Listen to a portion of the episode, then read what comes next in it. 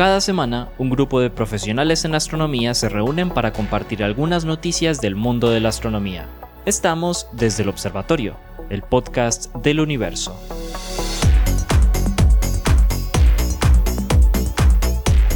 Hola a todos, bienvenidos a otro episodio de Desde el Observatorio, el podcast del universo. Este es un podcast que realizamos la Universidad de Antioquia, la Universidad Sergio Arboleda, me acompañan por aquí la profesora Lauren Flor, el profesor Germán Chaparro, el profesor Juan Carlos Muñoz, el profesor Esteban Silva y quien les habla Jorge Zuluaga. Hoy no están con nosotros Pablo Cuarta, también profesor del pregrado de Astronomía de la Universidad de Antioquia, y Adriana Araujo, a quien damos un saludo muy especial, que en este momento está pasando pues una situación familiar difícil. Adri, por aquí te saludamos y te queremos mucho.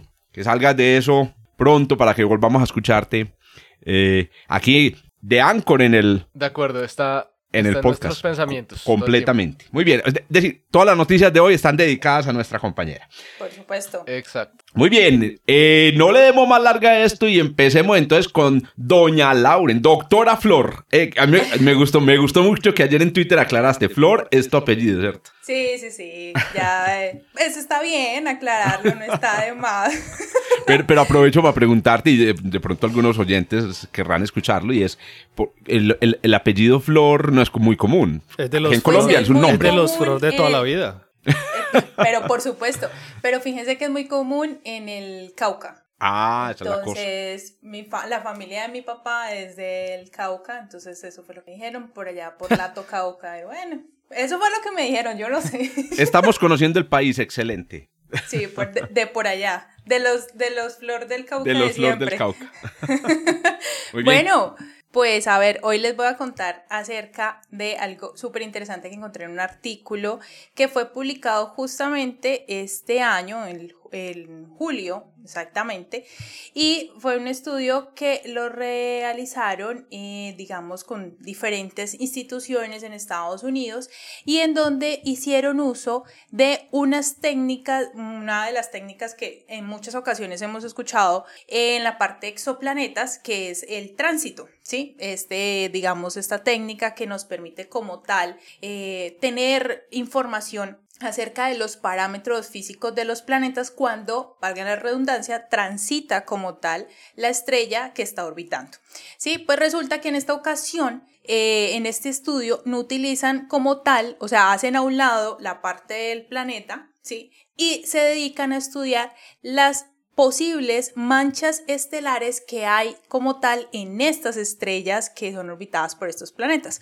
Entonces, eh, ¿por qué específicamente estas, digamos, las manchas o como les le puse yo ahí los lunares de estas estrellas? Pues porque resulta que cuando nosotros estudiamos o vemos que una estrella como tal tiene muchas manchas solares, una, eso es uno de los, de, los efectos, nos lleva a eh, pensar exactamente en la actividad de esta estrella qué tan activa o no es esta estrella. Sí, entonces resulta que lo que hicieron fue estudiar una estrella específica que se conoce como COI 340, pero es importantísimo también mencionar... Es, eh, de las del campo de Kepler, ¿no? De Kepler Object of Interest. Exactamente. Y lo interesante es que este, esta estrella eh, hace parte de un sistema binario. Entonces es una estrella, una, una subgigante G y uh, tiene una compañera, una enana de tipo M. ¿Sí? Entonces resulta que, ¿qué lo que hicieron? Agarraron 36 de estos eh, tránsitos exactamente obtenidos por Kepler, como lo mencionaba Germán, y empezaron a estudiar los datos que obtenían de estos tránsitos. ¿Y por qué exactamente esta estrella, digamos, lo qué es lo peculiar del tránsito de, esta, de estas estrellas? Pues porque resulta que la curva de luz eh, presentaba una profundidad del tránsito del planeta menor de lo que debería de tener si no tuviera esas manchas solares, es, estelares, perdón. Entonces estaba el tránsito, pero tenía como unos bulticos y unos hundimientos que pues lo que ellos querían ver era porque entonces ahí se fueron a un código de modelado que se llama Star Spot y con este código lo que hicieron fue empezar a analizar cómo podrían ajustar eh, incluyendo como diferentes tamaños de manchas estelares, eh, cómo podían ajustar los datos que tenían con eh, con estas diferentes manchas. Entonces se pusieron a estudiar estas, esos 36 tránsitos. Bueno, en el artículo dicen 38, pero al final eh, los diga, solamente 36 les dio como tal esas pequeñas variaciones, entonces en esos 36 se centraron. Y empezaron a notar exactamente que de eh, tránsito a tránsito había una variación, incluso en esas pequeñas protuberancias o hundimientos, digámoslo así, eh, y empezaron a ver, ah, bueno, listo, si es una eh, protuberancia, entonces puede ser que sea una mancha oscura de eh, más o menos de este tamaño y lo, el tamaño no lo dan digamos en dimensiones sino que sería el tanto por ciento del tamaño de la estrella ¿sí? entonces eh, ahí me puse a averiguar y empezaron, digamos, tránsitos peculiares. El tránsito número 19, cuando hicieron el modelado, se encontraron que lo que, digamos, se ajustaba más a lo que ellos habían obtenido con los datos eran más o menos cuatro manchas solares. Y luego en el siguiente, en el siguiente tránsito, que sería, bueno, en otro tránsito que sería el 19, ya no eran cuatro, sino que eran tres manchas solares. En el primero era una mancha solar y así iba variando. ¿Esto qué información nos da? Que efectivamente pues esta, esta estrella como tal va eh, presentando esa diferencia en esas manchas y pues nos da información exactamente de lo activa que es esta estrella.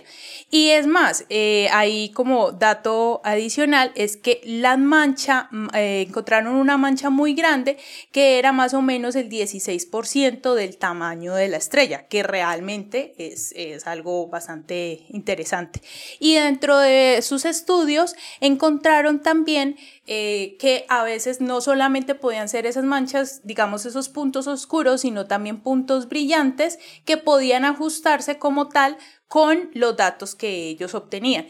Realmente esto es muy importante porque cuando se va a hacer no solamente el estudio por tránsito, sino también el estudio, por ejemplo, eh, con la técnica de espectroscopía de transmisión, es muy importante tener todos los datos de la variedad de, o de la actividad, digamos, en este caso de la estrella, para no ir a confundir o no ir a ensuciar, digámoslo entre comillas, los datos de los planetas que, de, o del planeta que se está observando como tal. Entonces, eso es más o menos lo que ellos están haciendo. Esto es uno de los primeros estudios, bueno, uno de los tantos estudios que han hecho con, directamente con este código de modelado, que como les digo, eh, a pesar de que también tiene mucho que ver con la parte de planetas. Lo que ellos hacen es más, ustedes ven el artículo y solamente dicen, esos son los tres hitos del planeta, no hay información como tal de las características del planeta, dicen como que, pero miremos exactamente porque es interesante estudiar si efectivamente eh, pues esto se conecta más con lo que son las manchas estelares y eso es una de las líneas muy importantes en la parte tanto estelar como planetaria. Oíste, eh, oíste, Lauren, yo no entendí una cosa. La, el, el, estudio del, del tránsito fue eh, el tránsito de la compañera o de la estrella detrás de la compañera. Es decir, esta es una binaria, em, una binaria, una binaria eclipsante. Sí, pero realmente en este caso, y es más, si, uno mira el, artículo como tal, cuando son los tránsitos, hablan de los tránsitos del planeta. Ya, o sea que aquí hay un planeta circumbinario. Ahí hay un planeta, sí, allí hay un planeta. Hay un planeta circumbinario. Ah, correcto. Exactamente. Muy bien. 16% el tamaño, una mancha esa, 16%. Esa fue, esa, Hágame esa fue la más grande. y hay otras que sí varían incluso en su tamaño. Eso, eso es muy impresionante porque, porque en objetos eh, protoestelares, cuando están, son estrellas, cuando están en las etapas eh, Tauri, medirle la rotación, la velocidad ah, de rotación de las manchas permite separar eh, las estrellas Tauri clásicas con las más jóvenes. Y es porque le miden el tamaño y la velocidad con la que están rotando. Entonces eh, tienen diferente velocidad de rotación las estrellas en diferentes etapas evolutivas, lo cual es bastante interesante porque detectan es manchas. Y las manchas pueden ser del tamaño que está diciendo Laura en este momento, o sea, manchas que pueden ocupar el 20% de la superficie. Eso es, absurdo. es una región que es increíblemente grande. Aquí estaba calculándole, porque es que la mancha más grande que se ha registrado en la superficie del Sol eh, se registró en los años 90 y tenía aproximadamente, a ver, esto, esperen, yo creo que estoy haciendo aquí la cuenta con Google. el punto 27%. Sí, eso no es nada. Uy, no. Del sol. Nada. Nada. O sea, ni, ni y, cuando, es una, y es una mancha. Ni cuando está cubierto, yo creo, de manchas así tremendamente. Yo Logra tanto. No está ni, ni, ni, ni cerca de, de, de un valor así. Son, de verdad que esas estrellas sí son animales muy diferentes. Pero, pero, pero es divertido porque entonces, eh, o sea, sería como una pareja sol próxima. O sea, como si estuvieran junticas. Qué chistoso. Aunque está un Sí. poquito evolucionada, ¿cierto? La, la otra está evo- evolucionada, dijiste Sí, tú. sí, sí, exacto. Ujú. Sí, Bueno. pero, pero fí- fíjense, o sea, no solamente, es que esto me parece muy interesante porque no solamente es observar el planeta es una, mm, toda una aventura, sino que ahora imagínense que también estamos buscando la forma de estudiar las manchas como tal del planeta, que el de la 16% del tamaño es la más grande, pero hay de, de diferentes. Y ahí es donde volvemos otra vez a cómo se combina lo que son las observaciones con la parte de la simulación para obtener información como esta. O sea, no, no es que la estemos viendo, sino que con los datos ya con eso uno hace como una transformación y uno dice, ah, esta estrella como que está medio activa, entonces es interesante, vamos a estar teniendo cuidado con esas manchas solares para no ir a confundir esto, porque es que además yo creo que esto ahí, Jorge me corrige, también es muy importante cuando en el, todo el campo de las exolunas. O sea, esto también es súper importante tenerlo muy claro, tener muy bien estudiada la estrella para ahora sí pasar a estudiar lo que son los planetas y las posibles exolunas de esos planetas. No sé, Jorge. ¿tú qué Sí, me sí, no, ahí, ahí iba a hacer un último comentario pues por este lado y era el hecho de que las manchas, la presencia de manchas solares eh, y es un proxy, como dicen por ahí, una manera de inferir que hay campos magnéticos muy intensos y que hay emisión en rayos X y luz ultravioleta, llama, eh, lo que llaman emisión XUV, y esa emisión afecta mucho el ambiente eh, de radiación y de plasma de la estrella y hace muy difícil, por ejemplo, que el- la vida para las atmósferas de los planetas pequeños. O sea que el estudio de las, de las manchas va a ser también súper importante, no, solo, como decía ahorita Esteban, para entender, por ejemplo, el en qué fase está la evolución de la estrella, sino, por ejemplo, qué tan, qué tan agradable es el ambiente estelar para los planetas. Así es. Muy bien, ahí tienen pues manchas alrededor. A ver, ¿cómo, la llama- cómo es que la llaman? Star Lunares. spots. Star spots, ¿o no? Póngale lunares a eso. Ahí tienen pues manchas alre- eh, en, en- en estrellas enanas.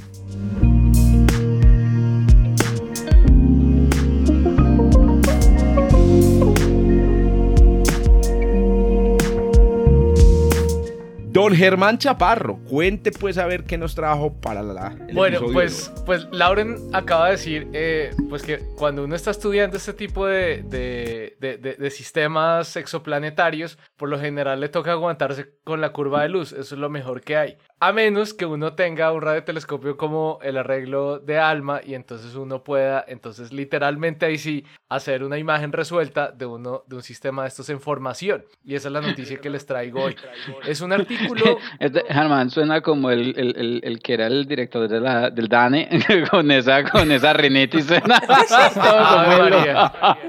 María. No, acaban de achantar. No me hablen de, de- de los mejores, no, no, no me hablen de los mejores funcionarios que ha tenido el gobierno nacional en muchos años. Nos lo gozamos mucho al principio, pero terminó siendo de los mejores. Bueno, bueno, ojalá, ojalá lo mismo se diga de mí después de esta rinitis. Póngale cuidado.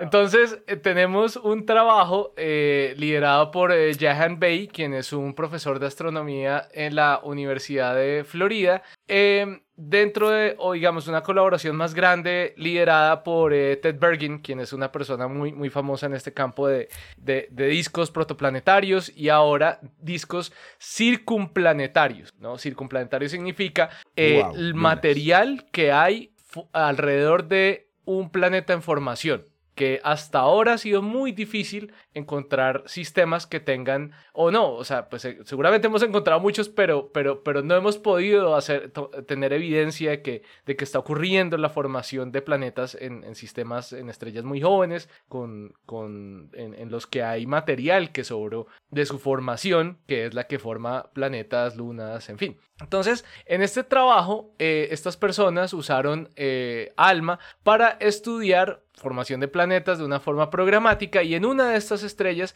hicieron la primera detección de gas en un disco circunplanetario. O sea, antes eh, hace unos años, creo que hace unos dos años, no sé si lo recuerdan, hubo una detección del primer aparente disco circunplanetario eh, en un sistema llamado PDS-70. De hecho, el planeta era PDS-70c. Y entonces, por la extensión de la, de la región de emisión de este posible planeta alrededor de esta estrella, se dedujo que estábamos viendo el disco alrededor del planeta en formación que seguramente también va a dejar sus lunitas. Ahora, esto era en un disco muy evolucionado y esta emisión eh, era emisión principalmente en el continuo del polvo, o sea, no se estaba viendo nada de gas ahí, es decir, el planeta seguramente ya, ya tiene todo su gas adentro, ya es todo un Júpiter, solo que está sobrando es material sólido, ¿no? Recordemos que dos componentes importantes de los planetas son los sólidos, pero también el gas. Entonces,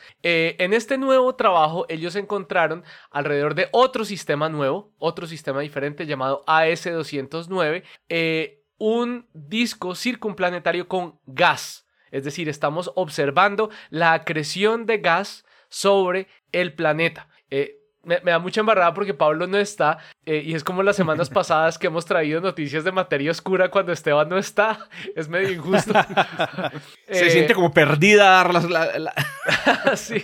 la noticia porque no están los. Pero yo creo que a, a, Pablo le encantaría escuchar eso porque este es el momento en el cual está cayendo todo. O sea, cuando vemos a Júpiter, por ejemplo, Júpiter, todo lo que vemos de Júpiter es, es gas. Es imposible ver la, la, parte, la parte sólida de Júpiter. Y estamos viendo cómo toda esa, todo ese gas del disco protoplanetario está cayendo hacia el, el planeta. Entonces, esto es, esto es un logro muy, muy importante. Eh, es, les voy a contar un poquito unos detalles sobre este, sobre este sistema. Eh, AS209, les recuerdo, es una estrella joven aproximadamente a 400 años luz de la Tierra en Ofiuco. Está relativamente lejos. Eh, de hecho, en uno de los, de, los artículos, eh, digamos, de las notas de prensa, decía que ojalá con James Webb se pudiera eh, confirmar de verdad esta presencia de este, de este disco circunplanetario, pero la verdad está muy difícil porque está bastante lejos y pues la resolución angular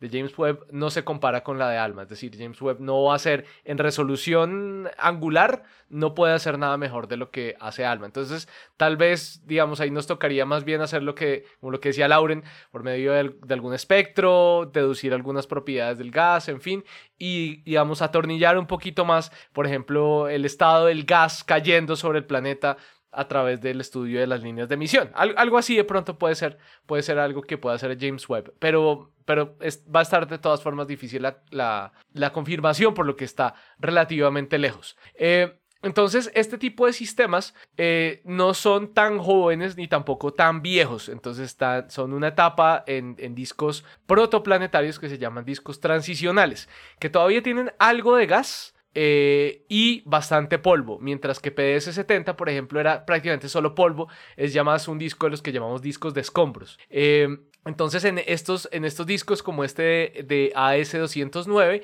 encontramos gaps, o sea, cavidades, huecos, o sea que no es un disco disco suave, completo, sino que tiene pedazos faltantes seguramente que normalmente asociamos con formación de planetas. Y en este caso lo estamos evidenciando y no solo eso, sino estamos evidenciando la formación de un planeta gigante, pues con, unas con una cantidad de material eh, de gas muy grande. Eh, por otro lado, el exoplaneta sí es raro, o sea, es de esto, pues es decir, los exoplanetas que más fácil se dejan ver no se parecen para nada a los del sistema solar. Y esta no es la excepción. La, excepción. Tenemos un planeta que está a 200 unidades astronómicas de su estrella. Está bien lejitos. Bien lejitos. Eh, eh, normalmente sí, no es... en el sistema solar, exacto. Sería uno de los planetas enanos de esos que están en el cinturón de Kuiper. Eh, o, sería el, el, planeta, el planeta el planeta, el planeta 9.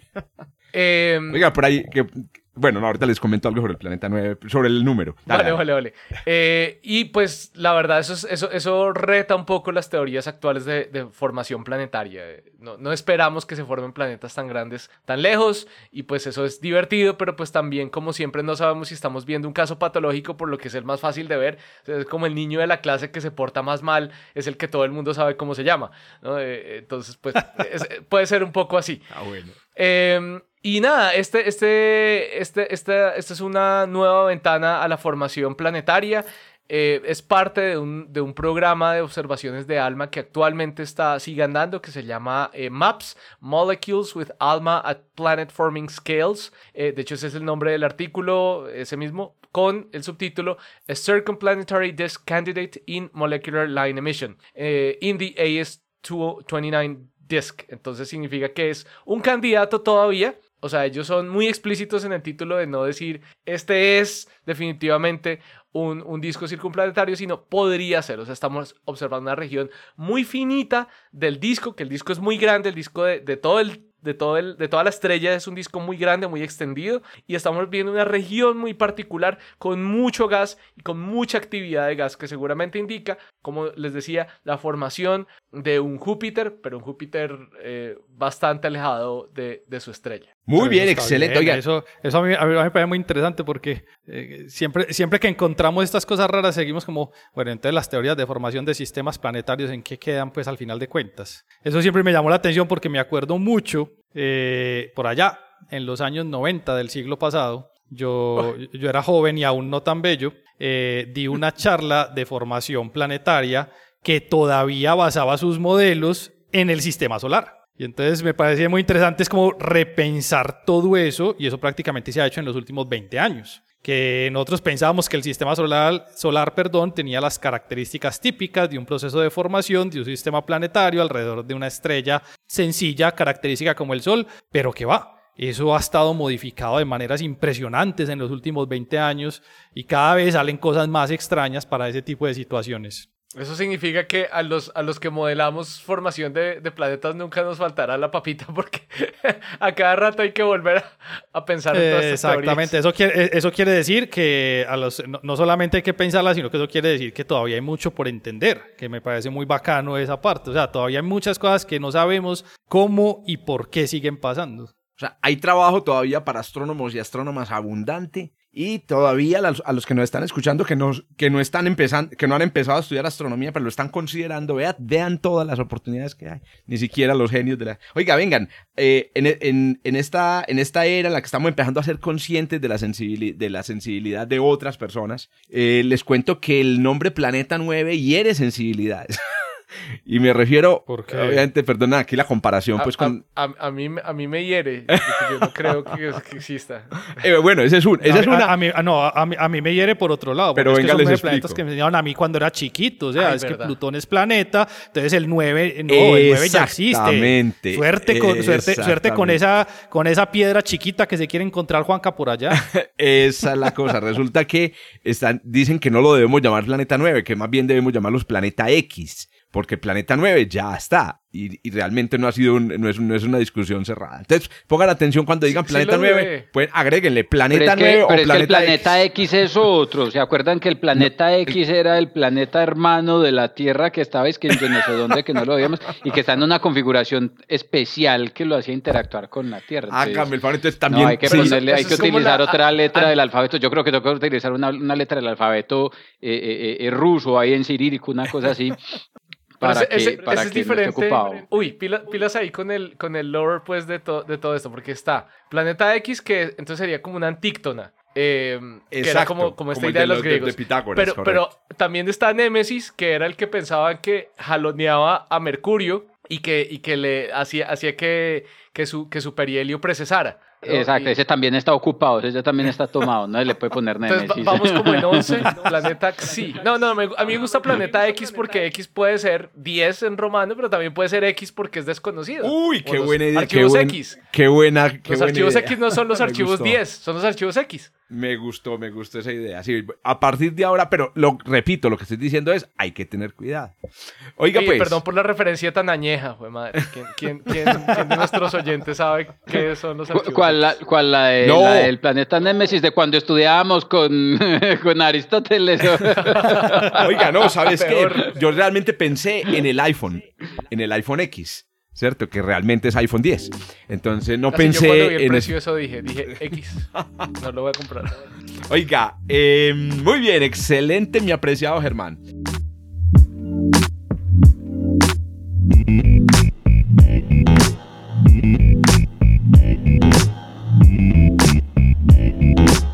Vámonos entonces con el profesor Esteban que nos trae una noticia sasasa sobre una estrella sarasasa. Cuente a, ver. esto, esto, esto más que una noticia sasasa, es, realmente es, una, es un follow-up de, de, una noticia que ya habíamos traído al, al podcast y que a mí me parece demasiado interesante porque la hemos correlacionado de hecho con muchas cosas, no solamente con el evento ocurrido, sino con noticias de eventos similares ocurridos pre-nova. Esta estrella es eh, eh, Betelgeuse, que es eh, una estrella de la constelación de Orión, que en el 2019 presentó unos cambios en su luminosidad. Entonces, la noticia que había estado relacionada con esos cambios de su luminosidad tenía precisamente que ver con la explicación del cambio de esa luminosidad a se debía. Y la noticia relacionada con eh, los eventos prenova era que se habían observado por casualidad eventos previos, durante y posteriores a la explosión de una supernova que parecía indicar que lo que le estaba ocurriendo a Betelgeuse eran los eventos previos a su explosión.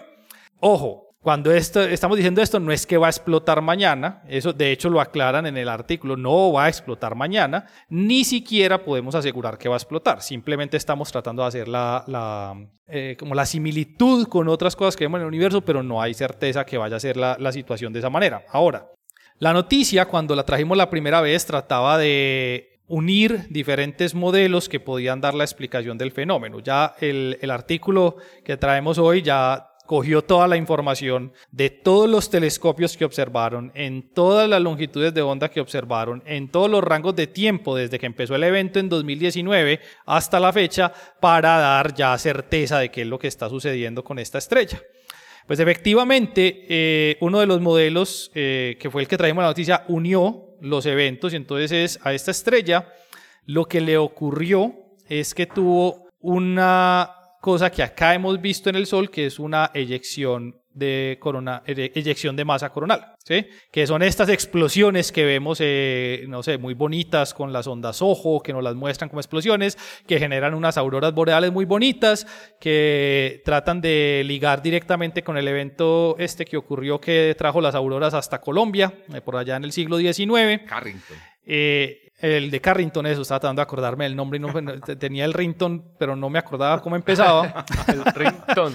el rington, pero no me acordaba cómo empezaba. Y que tiene que ver también con eh, apagones, como el que ocurrió en Quebec el siglo pasado, donde una, eh, una de estas explosiones acabó pues como con el sistema eléctrico y tumbó toda la red eléctrica de, en Quebec, en Canadá. Y que parece que se vio desde, desde Córdoba, aquí en Colombia. Eh, no, pero ese es otro. Esa fue la del evento Carrington. Esa fue la de Carrington. La de Carrington, que es del siglo XIX, ¿sí? Esa La fue la que se vio en Córdoba, en Montería. Sí. Pero el siglo pasado eh, hubo una eyección coronal que tumbó ah, el sistema de, exacto, el sistema la eléctrico apagón, de cuando pasó el evento Carrington en que no había electricidad. Sí, sí, sí. Exacto. sí, había, había, sí, sí había, había, telégrafos y los telégrafos se dejaron de funcionar. Sí, pero no, no, no, pero no, no. O sea, por, eh, eso me confundí. La, la, unión cronológica es cierta, pero no es el evento. Ya enredamos al oyente, ya los enredamos. Sí, no, no, no, no, no. No, por eso, el evento Carrington fue en el siglo XIX, que fue el que se, se alcanzó a evidenciar en Colombia, eh, resultado de una eh, eyección coronal de masa. Y el evento de Quebec, que también es una eyección coronal de masa, ocurrió el siglo pasado, pero es mucho más reciente en ese aspecto. Y son eyecciones muy fuertes. Pero ojo, se hizo el cálculo aproximado de cómo fue la eyección coronal de masa en Betelgeuse. Uy. Ojo al número. Uy. 400 billones de veces más masa fue eyectada en Betelgeuse que la explosión más fuerte que hemos tenido en el Sol. Acá me hijo del diablo. O sea, lo del Sol son eructos, lo, del Sol, es un no, pequeño, ni siquiera. Un pequeño, es un pequeño suspiro. Es un soplido, es un suspiro es un pequeño suspiro comparado con lo que le pasó a este monstruo. ¿Y eso qué es? Exactamente. O sea, como un el tremendo... Pero que Entonces, no, es por el tamaño, es tamaño. Eso, eso, es, es por el tamaño. Entonces, lo que le ocurrió a esta realmente es una explosión nunca antes observada en una estrella, ni siquiera en el Sol, porque lo que sacó de material removió tanto material que modificó la estructura de la estrella. Por ejemplo, Betelgeuse tenía un periodo de variabilidad de 400 días. En este momento no tiene variabilidad. Se está tratando de, reacomodar, toda la estructura de sus atmósferas superiores a la pérdida posterior al evento. Claro, mientras, mientras hacen los cálculos, esos no son fáciles. la simulación toma tiempo para hacer, sí, sí. Eso, mientras dice, ahí fue madre, ¿qué pasó? No, eh, en este momento la estrella ya no presenta variabilidad, como había estado presentando durante los últimos muchos años. Y es porque está tratando de reacomodar toda su estructura debido a que la cantidad de masa que sacó es absurda. O sea, es descomunal la cantidad de masa que sacó. Entonces, esa masa que sacó fue lo que, al hacer la explosión, botó un montón de material alrededor suyo que opacó la magnitud o la luminosidad que veíamos de esa estrella y por eso la disminución en el brillo que se observó. Pero eso solamente fue posible hacer el rastreo a través de muchas longitudes de onda para reconstruir el evento completo, que eso fue lo que ya más llamó la atención. Es listo, ya lo hicimos, ahora reconstruyamos todo el evento. Se espera que la variabilidad en principio retome dentro de algún tiempo, no, no, dicen en cuánto tiempo realmente, porque no saben, nunca habían estudiado un fenómeno como estos, pero parece que fue un evento de convección de gran magnitud que se dio al interior de la estrella. Ustedes saben,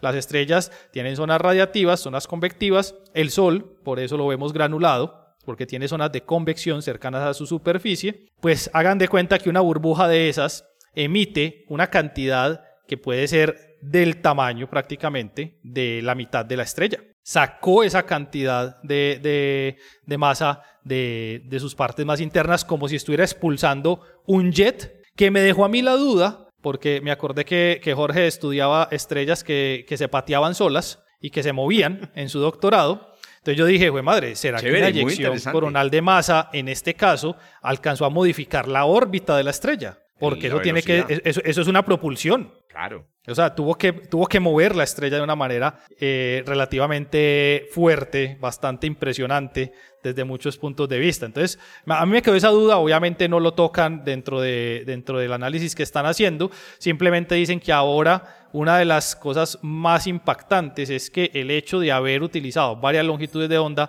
permitió reconstruir ahora sí todo este tipo de, fenómenos y que fue gracias a observaciones del Hubble que fueron posteriores, eh, se logró ya llegar como al punto final de lo que había ahí. Lo otro que me llamó mucho la atención es que, claro, nosotros estamos pensando en variaciones de brillo, pero mucho del trabajo que se hizo para poder entender la estructura de esa eyección que salió se hizo a través de la composición química de la estructura. Estudiaron líneas de calcio, líneas de magnesio, cómo se incrementaban y cómo cambiaban en espacios de tiempo relativamente cortos asociados precisamente al evento que hay allá. Entonces, eh, por eso les decía, esto, era una noticia de seguimiento a una noticia que ya traíamos, pero ya con una gran cantidad de datos. Esto lo hizo la, doctora Dupri, Andrea Dupri, que está eh, trabajando en el Smithsonian en, Harvard, en, Boston, y que ella, que conectándolo con lo que estaba eh, mencionando ahorita Lauren, que me llamó mucho la atención,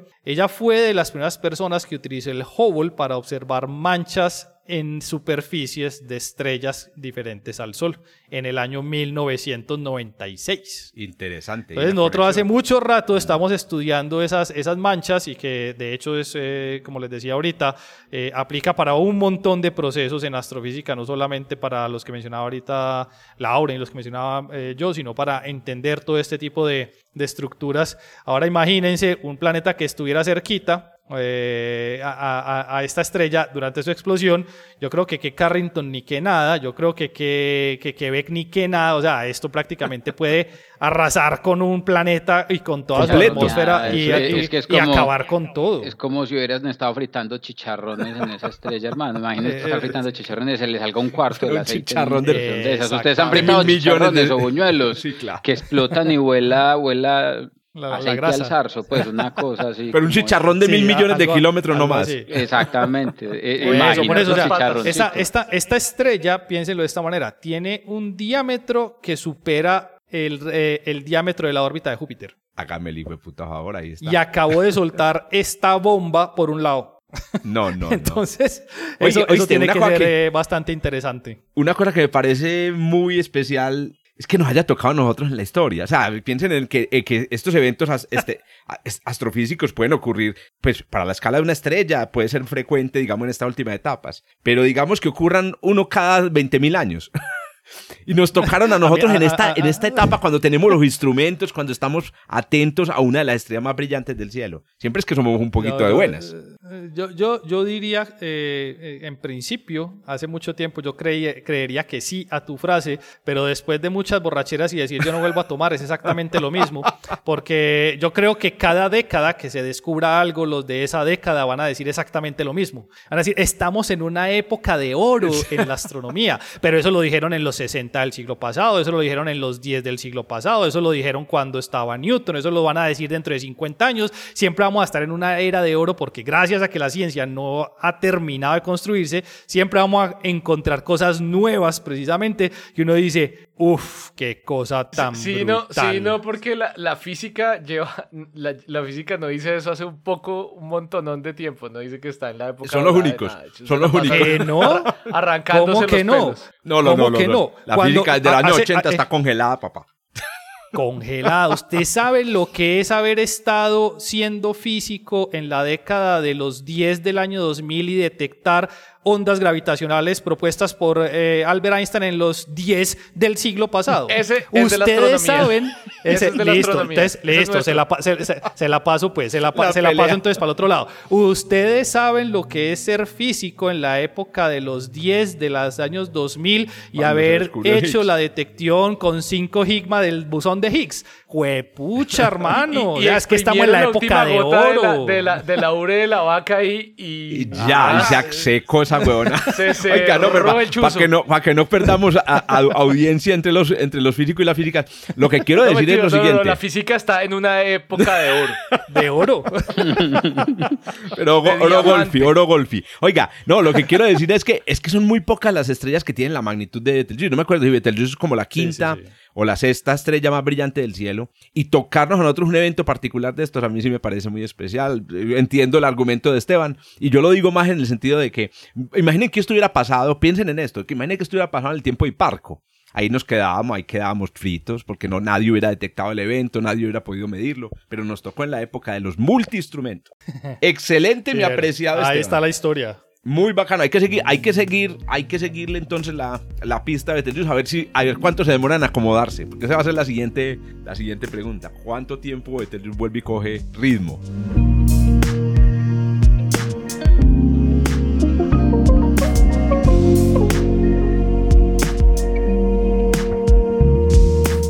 Bien, pasemos pues a mi noticia. Hoy les tengo. Esta noticia ya la hemos presentado como cuatro veces aquí. Este eh, Germán, la- eh, con- Germán comenzó, después yo presenté una parte, etc.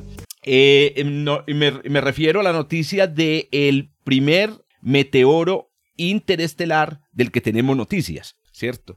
Este fue un objeto que cayó a la Tierra en el año eh, 2014 eh, en los mares, en el mar de Bismarck, eh, o sea, cayó sobre la atmósfera eh, por, la- por, Papúa Nueva Guinea.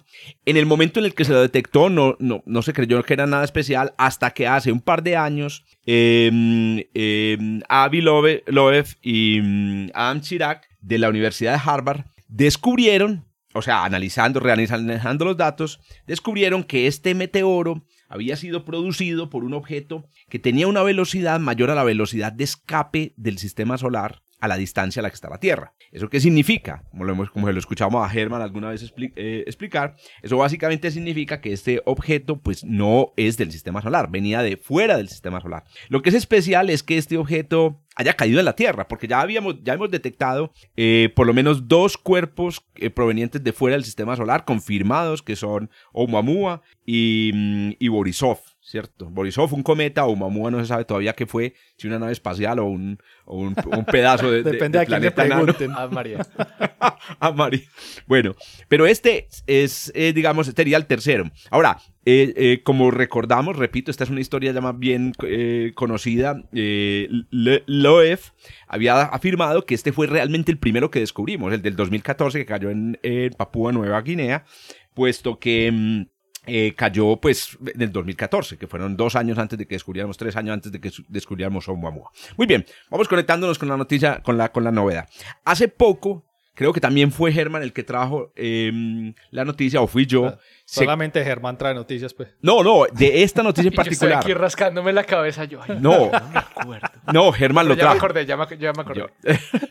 Germán, Germán o yo, porque eh, eh, trajimos este, este follow-up, y es que el gobierno de los Estados Unidos, a ver, ¿cómo se detectó la entrada de este objeto? La mayoría de estos objetos que entran a la atmósfera son detectados por instrumentos del gobierno de los Estados Unidos, básicamente satélites espías. Y resulta que estos instrumentos pues eh, no sueltan todos los datos porque son información confidencial del, del, gobierno de los Estados Unidos. Pues hace más o menos, hace un par de meses, el gobierno de los Estados Unidos salió a liberar todos los datos sobre ese objeto y con eso se confirmó definitivamente que el objeto sí era un objeto eh, interestelar, porque había una duda acerca de la dirección en la que pudo haber llegado el objeto que no estaba muy clara en los datos originales. Yo escribí un papercito, una research note sobre eso, eh, que, fue muy bien recibida por, e, por, el, por la OEF, porque en ese papercito yo decía la probabilidad de que no sea interestelar es tanto, pero ahora con los nuevos datos, pues ya mi papercito ya simplemente puede votar, porque ya con, datos precisos ya no hay necesidad de calcular probabilidad. Es,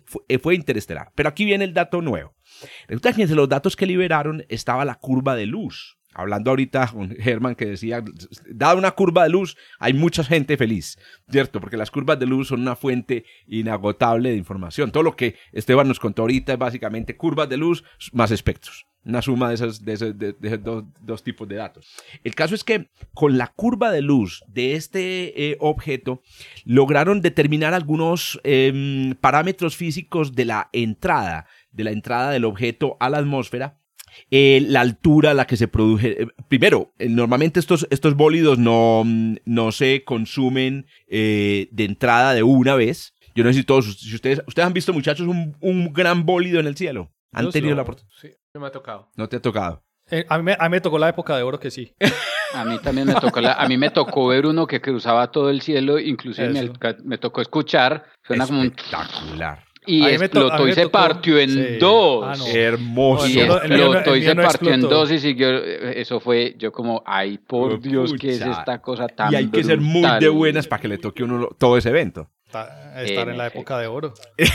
el caso es que eso que acaba de decir eh, eh, Juancho es clave en esta, en esta, en esta, en esta, en este follow-up de la noticia. Resulta que lo que observaron con la curva de luz que liberó el gobierno de los Estados Unidos es que el objeto se fragmentó y sufrió, bueno, sufrió un proceso de, fragmentación múltiple, produjo en total tres eh, grandes intensificaciones. Los que han visto bólidos, yo también he tenido la oportunidad de ver dos bólidos, vemos que el bólido se va, va, va produciendo como estallidos de luz y a veces uno de esos, algunos de esos estallidos conduce a la fragmentación.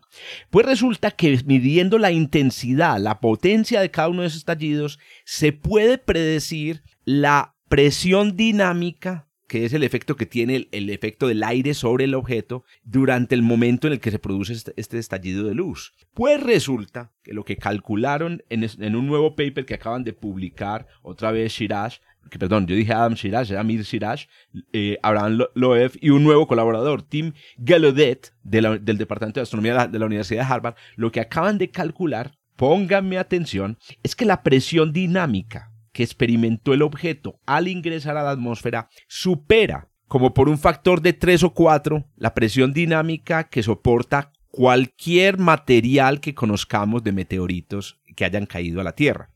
Los meteoritos más duros que han caído a la Tierra, duros es que soportan este tipo de tensiones, son los meteoritos ferrosos, que son uno de cada 20 meteoritos son, son meteoritos ferrosos. Pues bien, si, si este meteorito, si este objeto que, eh, que venía de, de, otra, de otra estrella hubiera sido un meteorito ferroso, no habría llegado al pico de luz que, observan, que, que se observó se hubiera destruido antes. Entonces lo que ellos están diciendo es, este objeto era muchísimo, eh, tenía una composición muy diferente a la de los meteoritos que entran a, la, Tierra. Entonces es una cosa muy interesante. A ver, primero, cuando yo leí eso, yo dije, ah, a ver, a ver, ¿a qué van a decir que es un pedazo de la, del, del ¿cómo es que? Del, de alguna nave, inter... Kryptonita, es un meteoro, meteoro de Krypton.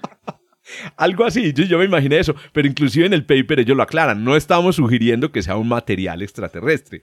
Ahora, tampoco lo están descartando. Eh, es extraterrestre. Es, es, extraterrestre por definición. Eh, quiero aclarar, un material tecnológico, tecnológico ah, ah, extraterrestre, correcto. Bueno, el caso es que eh, este nuevo descubrimiento, porque es un descubrimiento, realmente es muy interesante en el área de, eh, meteorítica, este descubrimiento los llevó a hacer una propuesta y ya tienen medio millón de dólares recaudados para desarrollar la propuesta. Y la propuesta es, esta gente se quiere ir al océano, al frente de Papúa Nueva Guinea, a buscar fragmentos del objeto. Porque dicen, y aquí incluso me busqué en Google Earth, la región donde supuestamente cayó, que es al frente de la isla Manus, para que la busquen ahí en, en Google Earth o en Google Maps. Manus, que está al frente de Papúa Nueva Guinea, estamos hablando del Pacífico. Em, y ellos dicen, tenemos ubicado con los datos que nos pasó el gobierno un cuadro de 10 kilómetros por 10 kilómetros en donde pudieron haber caído fragmentos de este objeto. Eh, cuando hablamos de fragmentos es que estamos hablando de objetos que podrían ser del orden de centímetros o milímetros. Pero ojo, como el material es tan duro, Dicen ellos, lo más seguro es que está hecho de metales muy pesados, algunos de ellos que son ferromagnéticos, es decir, responden al magnetismo. Entonces han hecho una propuesta para coger alrededor de 10 barcos, de 7 a 10 barcos, y arrancar de la isla para arriba y barrer esa área de 10 kilómetros con magnetos, o sea, amarran un, imán. Electroimanes. Pues sí, claro. Como, cuando se cae una puntillita, entonces un imán se puede colgar. Oiga, y es que así buscan meteoritos. Los meteoritos ¿Ah, ferrosos los buscan con detectores de metales en el desierto o en las playas. Incluso es una, manera de encontrarlos. Entonces, aquí es amarrar un, electroimán, como dice Esteban, de unos 50 kilos a un cable, hacerlo bajar y irse con un barco recogiendo cosas. Después se sube el electroimán y se, y se barra y se limpia y se mira que se le pegó. Eh, les digo, van a pescar meteoritos. Van a ir a pescar magnéticamente. Pero les digo, el método funciona. Porque no, no hay muchos materiales que sean puros y que sean ferromagnéticos entre las rocas del fondo marino. Entonces el resultado puede ser eh, exitoso. la misión puede costar inicialmente un millón y medio de dólares. Como les digo, ellos ya tienen recogido medio millón, así que estamos buscando patrocinadores para el otro, el otro millón de dólares. Solo hay unos... Estamos. Solo hay unos... a ver, es un área de 10 kilómetros por 10 kilómetros, tienen uh, uh, cubierta plata para un tercio del lotecito. No, a mí me sorprende es que realmente 10 kilómetros por 10 kilómetros, pues es mucho para tener una finca, pero es muy poquito para tener la precisión. ¿Cómo te parece? De, sí, de la estimación del impacto. a mí realmente me sorprende un montón. Efectivamente, no es muy grande y, y obviamente está sometido pues a, em, a errores, es decir, podría no ser, podría no ser, no, encontrarse en los 10 kilómetros, pero les digo pues que la cosa en esta, en esta área es de, es, de precisión, o sea, esta, esta es una ciencia de precisión y podrían encontrar. Es más, así se han encontrado otros meteoritos. Entonces la cosa sí podría funcionar. Eh, ahora, hay un problemita. Aquí ustedes que están viendo la pantalla, le cuento aquí para los, los oyentes. Tengo aquí en la pantalla Google Earth. Y el único problemita que yo le veo a la exploración es que la, la cuenca del Pacífico, por allá por Papúa Nueva Guinea, es muy profunda muy profunda. El, el, océano al frente de la isla Manus, que es donde van a buscar, tiene una profundidad de aproximadamente mil 500 metros, o sea, un kilómetro y medio de profundidad. Eso pues para un magneto, un electromagneto puede no ser un problema, pero de todas maneras crea pues unas, unos inconvenientes interesantes que no, pues que de pronto esto es una misión para los que buscan petróleo. Es la longitud del cable, o sea, toca echar y echar y echar y echar cable. más o menos. Bueno, termino diciendo. Y suponer, que, no y, suponer que no vas a afectar la, fauna de, la región, pues con electroimanes y cables de kilómetro y medio. No, imagínate, por ejemplo, yo a mí no me preocupa tanto la, fauna. Con 10 barcos en paralelo moviéndose, además, pues. No, a mí no me preocupa la fauna, porque es que las cosas que hacen los, los pesqueros levantando el suelo marino son mucho peores. A mí me preocupa, por ejemplo, el, em, el relieve submarino. Porque si la cosa es muy accidentada, el electroimán se va a estar chocando, hay que estar levantándolo. O sea, la cosa no parece fácil. Pero miren ¿Cuál podría ser el beneficio? Bueno, el beneficio primero, pues es un montón de papers que se, escribirían donde se recupere un granito. Un granito. Porque estaríamos hablando de que, te imaginas, yo pago lo que sea por ir a ese museo a ver la primera partícula sólida proveniente de un sistema exoplanetario. Qué belleza. Qué belleza. Lo otro, entonces, lo otro, entonces, si vas a pagar lo que sea, pues entonces apoyar la misión, necesitan un millón de dólares pagar lo que sea, vas al museo.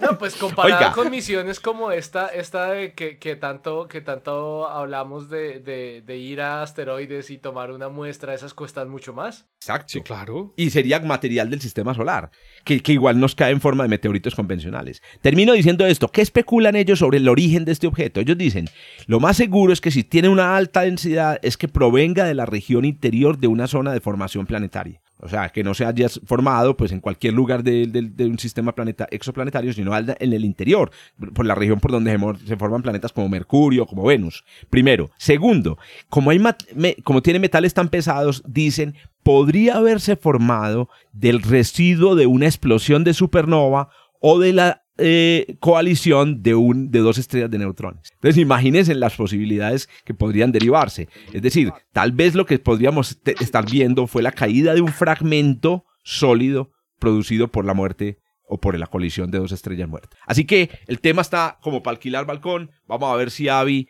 y, y, Amir logran recoger su platica. Y bueno, estén atentos a otros cuentachistes. Muy, muy tangencial, muy tangencial ahí, ahí eh, pues con ese, ese trabajo, digamos, me, me, me, me, recordó algo y bueno, como para proponer un artículo ahí del podcast. El primer artículo de la, del episodio. Tangencialmente relacionado con la noticia. Y es que he escuchado en más de una ocasión a personas, bueno, a varias personas eh, diciendo que el meteorito de Santa Rosa de Viterbo, el famoso meteorito que está en, el Museo Nacional, en el centro del Museo Nacional, que varios pedazos se los han llevado por todos lados, que de hecho eh, la profesora Laurena eh, hizo una caracterización cuando estaba en el pregrado o algo así. Mucha gente le ha escuchado decir, porque como lo encontraron en 1810, entonces lo llaman, lo llaman el meteorito de la independencia. Y dicen, no, es que cayó el 20 de julio de 1810, una fecha así bien, bien, eh, patriótica. Significativa, sí. Afortunadamente no fue el 4 de julio de 1810. Pues eso, bueno, fue, ah, una, una, cuestión así bien, bien exagerada. Eh, pero viendo, la, o sea, viendo este artículo, pues claramente uno puede calcular al revés con la masa que quedó de un asteroide metálico. O sea, que cuando cae un asteroide así y sobra tanto material, eso no es algo como que nadie se dio cuenta, no es algo como que, ay, cayó y... Mm". O sea, yo, yo estaba haciendo el otro día como cuentas alegres y, y, eso tenía que haber sido como el de Chelyabinsk, o sea, una vaina que imperdible por cientos de kilómetros a la redonda, si cae, si cae un asteroide de, de, de estos de esa forma. Me, me, llama la atención este cálculo que, que, hacen ahí como a forma inversa y pienso que ese cálculo para el, asteroide, para el, para el meteorito de Santa Rosa de Viterbo tendría, tendría que hacerse. Bien Interesante, hecho, pero, pero, pero hacerse en qué, se, pero ¿qué, qué es lo que propones calcular? Calcular eh, el tamaño de la explosión, eh, no sé, eh, por ejemplo, la, onda de sonido a 10 kilómetros, a 100 kilómetros, la luminosidad, no sé, o sea, en general como este tipo de parámetros para, para, para evidenciar a ver si, si, si, o sea, mejor dicho, yo estoy 99% seguro que no, cayó cuando había mucha gente viviendo, viviendo en esa región, o sea, fácilmente mil años, una vaina así. Interesante, o sea, para estimar la detectabilidad. Sí, tan detectable con, fue el seguridad, Con seguridad nadie, nadie post, en el periodo post conquista eh, vio caer esa vaina. Yo creo que eso, lleva ahí miles de años. Me parece muy interesante. Me parece interesante. Ahí tienen, pues, primer paper del episodio, Y solamente son los coautores los que estemos en el episodio. Muy bien.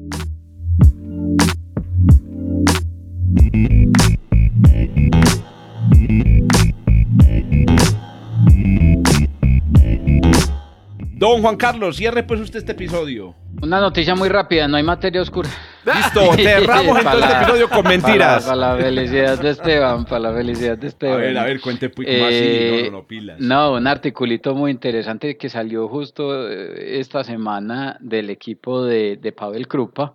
Ah. Eh, que, que, que, sabemos pues es, ah. es el, el, negacionista. El, el, el Fred de Hoyle de la materia los modelos, exactamente. Es el Adalid, no, de la materia oscura. Ah, bueno, sí. Es el Adalid de los modelos de gravedad modificada. Es. Eh, Eh, eh, y, hicieron un trabajo muy interesante. Yo desafortunadamente pues no tuve la oportunidad de ver en detalle el trabajo porque es un articulito nada más de 33 páginas.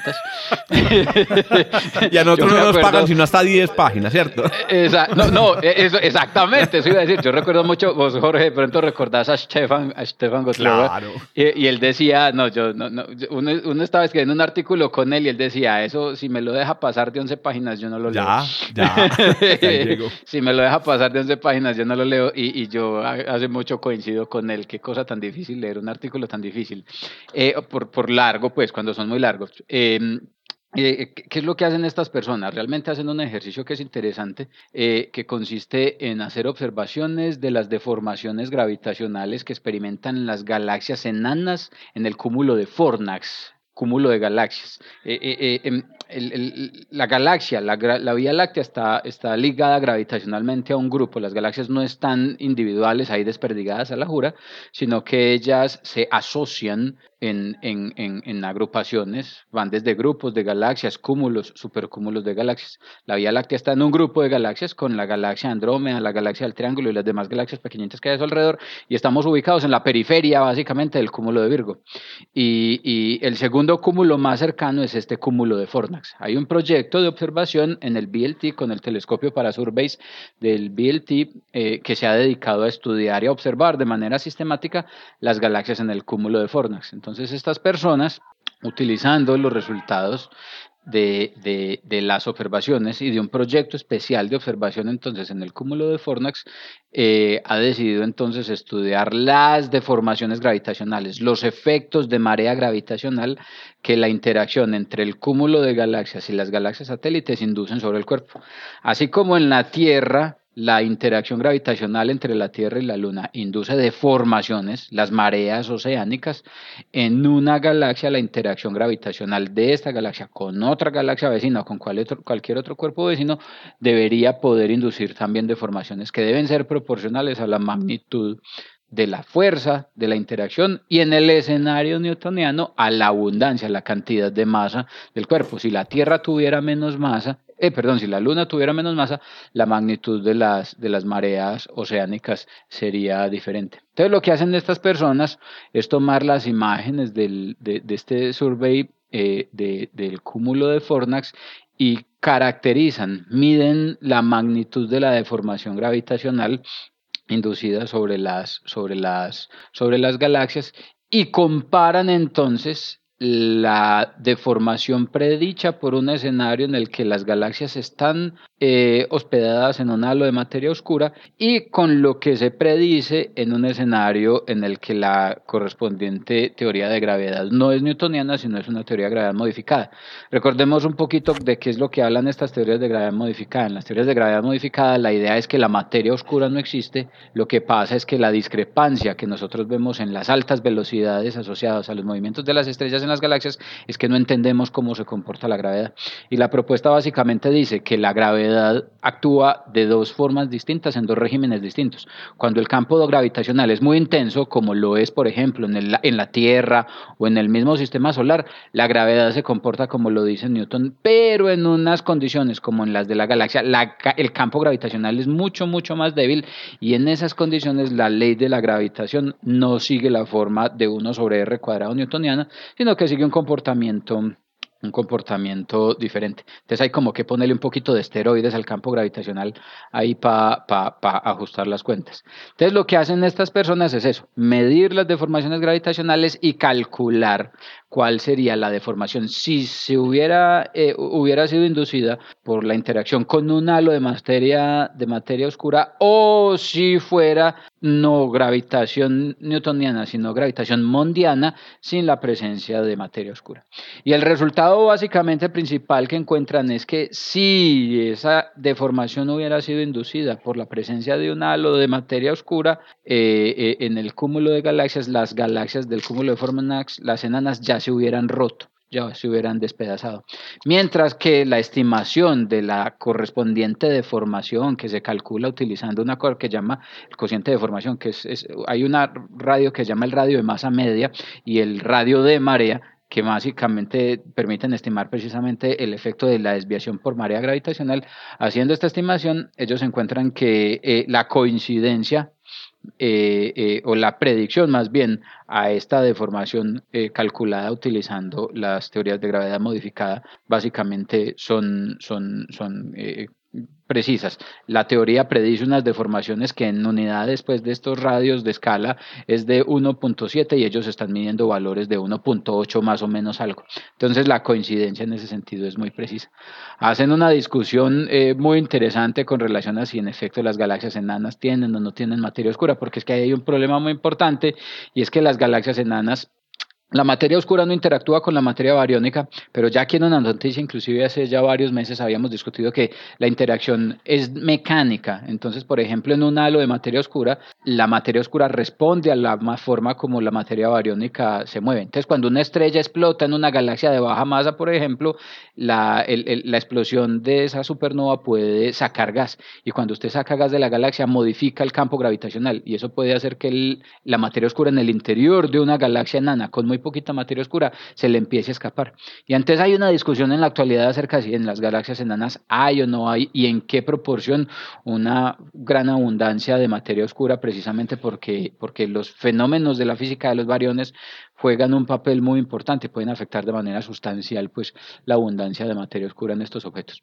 El fin de la historia y la moraleja es que más evidencia en, el contexto de lo que presentan estos investigadores en favor de que en efecto eh, es muy posible que nuestra teoría de la gravedad newtoniana no sea suficientemente buena para explicar la dinámica de las galaxias y a la luz de los resultados que este experimento está entregando, es probable entonces que las teorías de gravedad modificada puedan tener algo de razón en el sentido y que no estemos gastando plata, dice Pavel Krupa, en hacer experimentos muy caros, de estar tratando de detectar materia oscura, sino que invirtamos esa plata en desarrollar nuevos y mejores modelos de gravedad para tratar de explicar eh, el comportamiento del universo. Oiga, en Ahí este, les dejo el En este podcast no solo nos vamos a convertir, sino nos vamos a terminar radicalizando.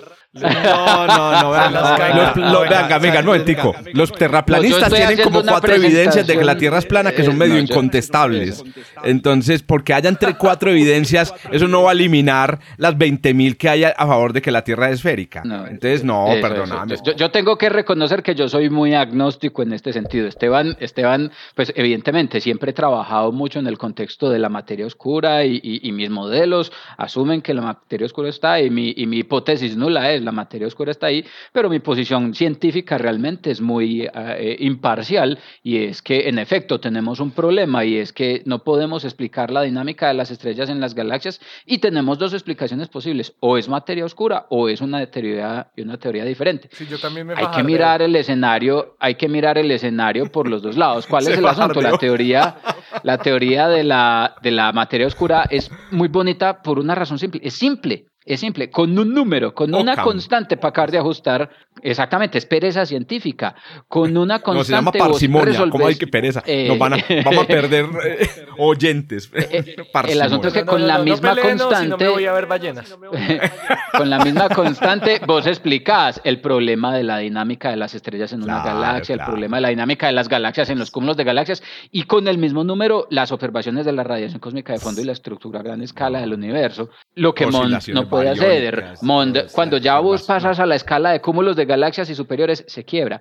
Entonces, por eso, en principio, es mi teoría o mi hipótesis nula, pero a mí de todas formas me parece que el escenario es muy interesante y vamos a decirlo así, es excitante, porque todo hay que decirlo. Hombre, si la teoría de la gravedad se daña, hay que empezar a escribir libros desde 1600 para acá. y sería muy bacano ver qué cosas nuevas nos encontramos, ¿cierto? Eh, Entonces, me parece que, en ese sentido realmente es, es, es algo que, que, que, que es, es emocionante pues tratar de ver si en efecto hay, hay algo más allá de la gravedad newtoniana para poder eh, eh, ver si, si, si, se pueden conocer más cosas acerca del universo. Este es lo que decir, o sea, cuando, sí, eso, que, que, cuando estábamos hablando ahorita de la, de la época dorada, que le podría uno tocar o no, personalmente, yo espero que me toque la época dorada para dos situaciones. A ver. Una, encontrar vida en otra parte. Uf, Cualquier tipo de forma de vida. Espera. Por eso, espero que me toque eso, porque eso es un cambio de paradigma grande. Grande. Y la segunda, encontrar una respuesta a qué es eso, que le, que le damos el nombre de materia oscura, pero que seguimos sin saber qué es. Yo sé, yo sé lo de Occam que acaban de mencionar y yo no he dicho la falta de, yo lo que he dicho es, estamos en una situación como la que estuvimos a finales del siglo XIX con el éter lumínico, en el cual no tenemos ni idea y ojalá nos tocara a nosotros la época en el que se da el cambio de paradigma en la física, que este, en este caso es un cambio de paradigma radical del entendimiento de la composición del universo. Y eso sí sería una época dorada que nos tocaría. Pues eso sí me gustaría a mí que me Pero ojo que inclusive descubrir la materia oscura también sería algo súper sí, sí, sí, sí, total, total, eso sí, en, sí. En, cualquiera de los dos costados hay una cosa súper interesante porque o descubrimos una gravedad distinta o descubrimos una forma distinta de masa a la que eventualmente podríamos empezar a aprovechar eh, de, alguna manera. No, pero a ese sí me gustaría que me tocara. Como dice el merengue, cuando la teoría de gravitación se daña es mejor cambiarla en vez de repararla. Oiga, con referencia cultural, hágame el hijo de puta. Es, Pero venga. es, merengue, no es merengue. Es merengue, no es merengue. Pero venga, un momentico. Eh. Hay una cosa que no, no importemos a la astrofísica los problemas de la física, porque esencialmente la no detección de la materia oscura es un problema de la física. No tenemos una teoría fundamental que explique estas partículas. La no detección no significa la ausencia de las partículas, significa que puede haber un problema con las interacciones que no conocemos. Entonces yo diría más bien que el problema puede estar allá. Yo, yo personalmente, muchachos, sinceramente, eh, soy de la, yo soy del Team Einstein. En caso de que haya que modificar la gravedad, me daría mucho pesar del universo. Yo creo que la gravedad está bien. La gravedad está bien. Hay cosas que, se pueden mejorar. Por ejemplo, el tema de la energía oscura. Pero a ver, a ver, a ver. Es que, es que también tampoco nos digamos mentiras. Nosotros estamos hablando de, de, de Mont hoy porque, porque Pavel Kropa está hablando de eso y es un big name. Pero si fuera un, un chino, un grupo de, de, personas, de colombianos, los que estuviéramos defendiendo Mont, diríamos que son, ah, esta gente que, que está buscando. Y ya también hay que decir, históricamente hemos tenido casos de personas que se opusieron así radicalmente una idea y todos dijeron, pues sí, es posible, es posible, y resultó que no, que esa idea sí, porque había demasiada evidencia, hay demasiada evidencia con, digamos, a favor de la existencia de esta, de esta, de esta, de esta materia. Entonces yo no entiendo por qué eh, incluso, está, como decía eh, Germán, porque, ¿por qué ser tan fajardistas y creer que toda la opinión es? Pero te voy a decir lo que le digo a los muchachos en el curso de estadística. El asunto es que uno, uno no encuentra evidencia en favor de una teoría. Uno encuentra evidencia que, que desaprueba la teoría. Y lo que hemos encontrado hasta ahora es que de manera significativa no se ha encontrado evidencia que rechace el escenario de las teorías de Mond. Entonces el asunto es ese, como el, el mecanismo de la ciencia. Uno nunca sabe cuándo la teoría es verdadera. Uno sabe cuándo la teoría es mala porque la ve fallar. Entonces entonces, lo, que hay que hacer de manera juiciosa y sistemática es esa, es poner a prueba en este caso, si la duda está sobre los modelos de Mond, poner a prueba eh, los modelos y de manera juiciosa y sistemática encontrar que, que, en efecto falla y que no explica o que no resuelve eh, los problemas. Bueno, pero, pero mira, como que ahí lo que no podemos caer es en, así como los... en, un, en un escepticismo eh, en un escepticismo que a veces me parece un escepticismo rebelde. Eh, está bien, es decir, en, la, en, la, en las ciencias hay que admitir hay que, hay tener una apertura, eh, digamos, a nuevas ideas. Eso, eso no de eso no hay duda. Pero no se puede abrir tanto la mente que le cabe, que la cabeza que le caiga a uno el cerebro. Entonces, poner, por ejemplo, si alguien, si alguien levanta la mano y dice, yo tengo una teoría alternativa a la teoría de Einstein, no estoy hablando del caso de la materia oscura, no podemos poner a la altura cualquier propuesta, por loca que sea, ante una teoría que ha soportado todas las, las pruebas. Uno simplemente debe mirar y decir, pues bueno, listo, pues, publique su paper, pero nunca decir, hay que ser escépticos. Es posible. No, no es posible, güey, puta, la teoría de Einstein está bien soportada. Todavía no hay realmente una opción, una opción seria esta. Entonces, sí, si mantengámonos escépticos. Ahí es donde, pero no. Ahí es donde está el cambio de paradigma. Eso es lo que yo esperaría encontrar. Eso es lo que me gustaría a mí que me tocara, que me tocara en una época de oro. esa sí será la época de oro. no, no, esa será otra, época de oro. Pues no, o sea, no, pero es, lo que quiero decir es, hay cosas que nos pueden parecer muy interesantes porque nos han tocado a otros, pero, pero cambios de paradigmas radicales no nos ha tocado ninguno prácticamente. Entonces, un cambio de paradigma radical, tanto en la física como en la astronomía, es haber estado en una época dorada de, esas, de, esas, de esas dos ciencias. Eso es lo que a mí me gustaría pues, eh, encontrar en ese caso. Pero, pero más allá de si lo que tenemos es que buscar cómo refutar una teoría o la otra, porque eh, tanto se busca refutar la teoría de, de Mond como, la, como se busca refutar la teoría de, de materia oscura, la, la, queja realmente que ha, ha, marcado sistemáticamente Pavel Krupa no es que él sea un big name. Eh, de hecho, lo que él ha tratado de hacer es, bajo la premisa de ser un big name, dele la misma posibilidad a las personas que están mostrando que hay evidencia a favor de esa teoría también. Y simplemente abra la posibilidad de becas para investigación, que es lo que está diciendo Jorge. No, no la derramemos toda, pero tampoco le cerremos todas las puertas. Porque es que si le cerramos la puerta nunca vamos a saber la posibilidad de. Y yo creo que dentro de esa, dentro de esa lógica de lo que acabas de explicar, Jorge, hay un problema y es que eh, si bien es cierto que se pueden dar teorías descabelladas que podrían tratar, esas caen rápidamente por su propio peso. Entonces esas realmente, por más que abran la mente e intentes descubrirlo, puede que no vayan a funcionar.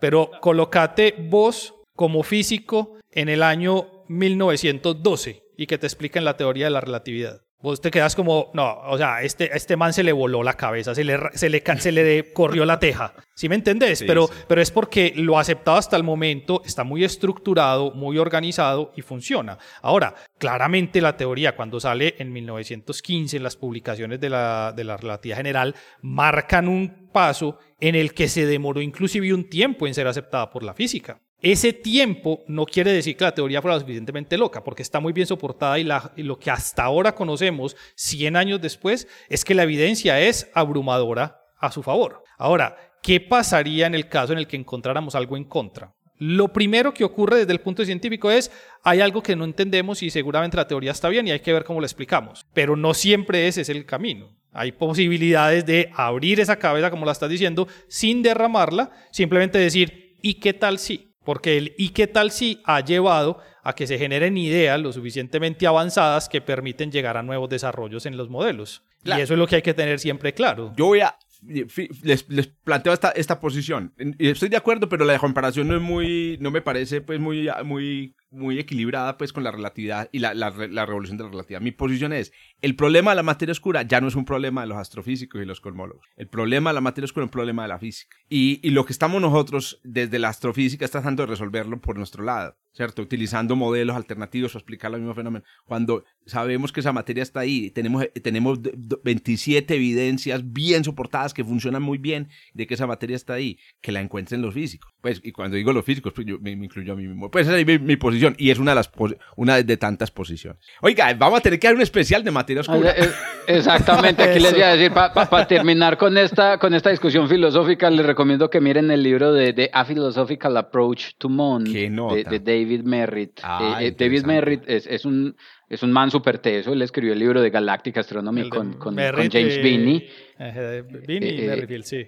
Eh, entonces ahí les, ahí, les, ahí les, dejo. Y es un libro, una aproximación, una aproximación muy interesante a esta discusión que, que, que, que, acabamos de tener y que tenemos que terminar porque tenemos mucha hambre. de, Principalmente por eso. cómo nos aproximamos a este, a este problema que, toca tantas fibras sensibles. Sí, señor. Muy bien, compañeros y compañeras, entonces. Nos conversamos el próximo episodio. Chao, chao. Listo, pues, chao. Gracias por escuchar desde el observatorio. Encuéntranos en Spotify y muchas más plataformas de podcast. A los micrófonos, Jorge Zuluaga, Adriana Araujo, Esteban Silva, Pablo Cuartas, Lauren Flor, Germán Chaparro y Juan Carlos Muñoz. Producción y edición, quien les habla, Josué Giraldo, pregrado de Astronomía de la Universidad de Antioquia.